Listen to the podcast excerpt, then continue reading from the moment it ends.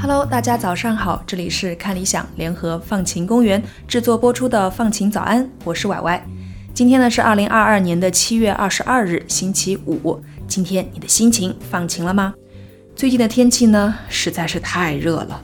虽然我们每天都喊着希望你拥有放晴的一天，但其实呢，我们也希望你拥有凉爽不闷热的一天。这一轮从六月中开始的高温啊，实在让人着急。中国不少地方呢都面临着高温带来的挑战。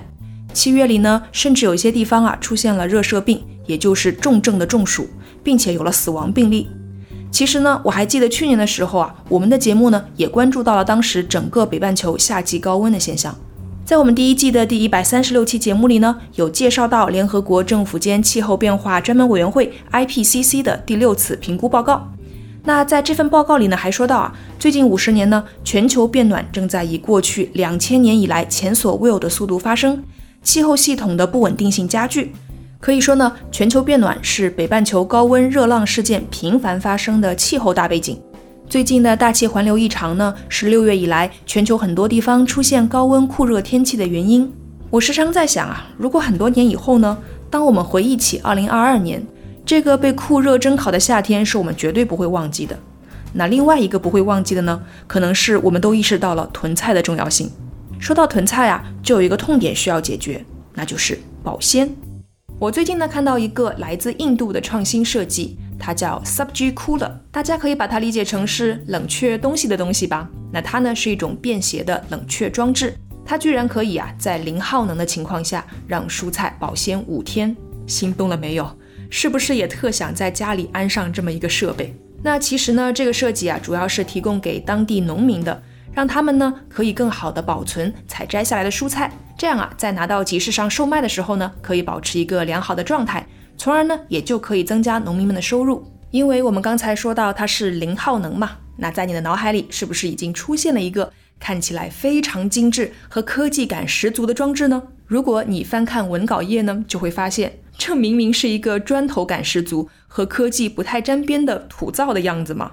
但呢，也别小看了它。这个小土灶呢，可以帮助农民们存储大概两百斤的蔬菜。在它的内壁呢，有一层镀锌的铁板，这样呢，就可以很好的利用蒸发冷却的原理，也就是利用水蒸发的时候吸收能量来达到降温的效果。它的冷却箱里呢，还装上了液氮球，这样呢，这个小土灶里的温度啊，不但可以比周围低上五至二十摄氏度，还能够保证蔬菜存储时所需要的湿度。因为不再需要借助冰柜等制冷设备来存储收割下来的蔬菜，每个小土灶呢，一年可以减少五十五千克的二氧化碳排放。另外啊，对于农民们来说呢，这也可以帮助他们更好的收割和存储蔬菜，减少不必要的浪费。那我是怎么发现这个设计的呢？它呢，其实是今年的青年气候行动挑战赛 （Youth Climate Action Challenge） 里被评选出来的优秀方案之一。这个挑战赛呢，是由气候保护同盟 The Climate Project 和世界改变者同盟 Global Shaper Community 一起举办的。它用在地气候行动和气候倡议作为主题，鼓励青年们提出应对气候危机的创新解决方案。经过半年的征集呢，专家评审团在一百零八份方案里面选出了九组创新方案。他们在创造力、积极性、社会正义和投入程度四个方面啊都非常出色。值得一提的是，这其中有七组提案都是来自发展中国家。刚刚呢介绍了来自印度的提案，我们不妨啊再来关注一下非洲，看看来自非洲加纳共和国的提案。它呢是帮助当地的农户们学习所谓的气候智慧型的农业技术。那什么叫气候智慧型呢？说白了呢，就是利用技术来改变从前靠天吃饭的农业生产现状，适应气候的变化，同时啊减少温室气体的排放。在加纳呢，因为不可逆的气候变化，水稻收成呢连年下降。于是啊，当地的团体 Eco Warriors 就开始帮助农户们学习新的水稻种植方式，来应对这种变化所带来的不利影响。更重要的是啊，他们呢可以用本地的语言，用农户们更容易明白和理解的语言来传递这些新的技术和知识。你们看，其实很多时候啊，我们都觉得新技术、新知识一定是要创新。但是在这里呢，让已知的科学技术被更多的人知道和运用，也是十分重要和有意义的事情。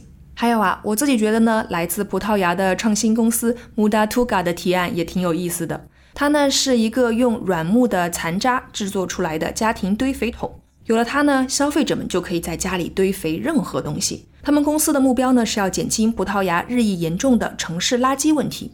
而我听到之后，满脑子里都是有机肥都有了，还不赶紧耕几亩地种一种？开发阳台农场的大工程需要上马了。最后呢，我们可以再来看一下来自美国的提案。一个叫 Mava 的公司呢，正在研发一种碳封存的建筑材料。在这里呢，我们提到了碳封存这个概念，不知道大家是不是会觉得有点陌生？所谓碳封存呢，指的是捕获二氧化碳，并且把它安全的存储起来，而不是直接向大气中排放的技术。也就是说啊，很多时候呢，产生二氧化碳不可避免，所以呢，就要想办法抓住它们，压缩封存起来。让二氧化碳呢和大气处于长期隔绝的状态。据说有些方式呢可以做到封存好几千年，甚至啊是永久性的封存。这项技术的研究呢开始于一九七七年，但只是到了最近啊才有了迅速的发展。Mava 的公司是怎么做的呢？他们呢利用不可回收的塑料和非塑料废弃物，经过加工处理，把它们转化成生态混凝土。之所以从混凝土切入呢，是因为他们发现人们做任何事情啊，都应该思考一下我们所用的材料对环境可以造成什么样的影响。比如我们传统的混凝土呢，其实是全世界百分之八的二氧化碳排放量的来源。如果可以从混凝土入手，这样的改变呢，对污染治理啊大有帮助。当这种新兴的建筑材料可以被运用于传统的建筑和 3D 打印建筑里的时候呢？它所带来的不仅仅是对环境的友好，还包括了成本更低的住宅。Mava 的创始人和 CEO Marianne Marin 说啊，我们的建筑里呢其实是有同理心的，我们的科学呢也是有同理心的，只是我们都没有去使用它们。现在我们利用建筑和科学去建造更奢侈的大楼，去火星。去发明更多服务于特权阶级的消费品，而我们明明可以啊，利用这些东西去服务更广大的人类的。我呢也放了一张他们的建筑材料的图片在文稿区，如果你感兴趣，可以看一看。听到这里呢，不知道你觉得这些年轻人们的提案都怎么样啊？有没有给你什么灵感和启发呢？说过了全世界的青年人在环保议题上的不同尝试，我们顺便呢也去了解一下，在刚过去的六月，在斯德哥尔摩举办了一场国际环境高峰会。斯德哥尔摩加五十，哎，或者你和我一样，都先愣了一下。什么叫斯德哥尔摩加五十呢？其实呢，在人类的环境议题上啊，瑞典的首都斯德哥尔摩呢，是一个非常具有标志性的地方。因为在五十年前，也就是一九七二年，联合国人类环境会议第一次就是在那里召开的。所以今年啊，正好是会议召开后的第五十年。为了纪念，也是为了推动更多应对气候危机的解决方案呢，就有了今年的环境高峰会。或许啊，你又会问了，召开这样一次人类环境会议真的很了不得吗？毕竟啊，人类历史上出现过这么多重要的会议。那这场会议的重要性呢，在于它是人类历史上第一次把环境问题作为主要议题的世界性会议。而且啊，我们都知道，一九七二年呢，世界正好处于冷战时期，东西方两大阵营在一系列政治问题上针锋相对。除了意识形态上的纷争呢，还有一种矛盾。那就是发展中国家和发达国家之间的不同诉求。发展中国家对于经济发展有着非常迫切的要求，这呢就让他们觉得环境问题啊应该是由发达国家去解决的。为什么要来为难经济落后的发展中国家呢？他们又没有通过工业化污染这个地球。虽然呢人类社会当时处于各种矛盾之中，但最后啊还是有一百一十三个国家代表团参加了这次会议。这呢也是中国重返联合国之后参加的第一个全球性会议。这次会议呢，通过一系列环境管理的原则，包括斯德哥尔摩宣言和人类环境行动计划等。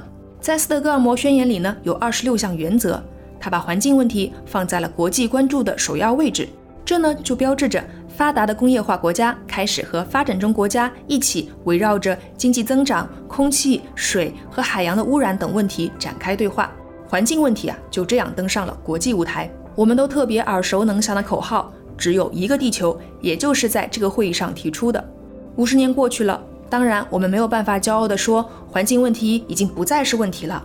事实上呢，环境问题大概会在之后很长的一段时间里依然是严重的问题。但是这并不意味着啊我们只能坐在这里哀叹人类的不幸，还是呢要尽量行动起来。值得庆幸的是，我们已经看到青年人在这个行动中承担起了越来越重要的工作。其实很多时候呢，做出改变并不总是需要十分深不可测的科学技术做起点，一颗关怀社会和环境的心同样重要呀。好，那这就是今天的放晴早安。如果你有什么环保小妙招或者是好习惯，也可以在评论区分享一下。我是 Y Y，，祝你拥有放晴的一天。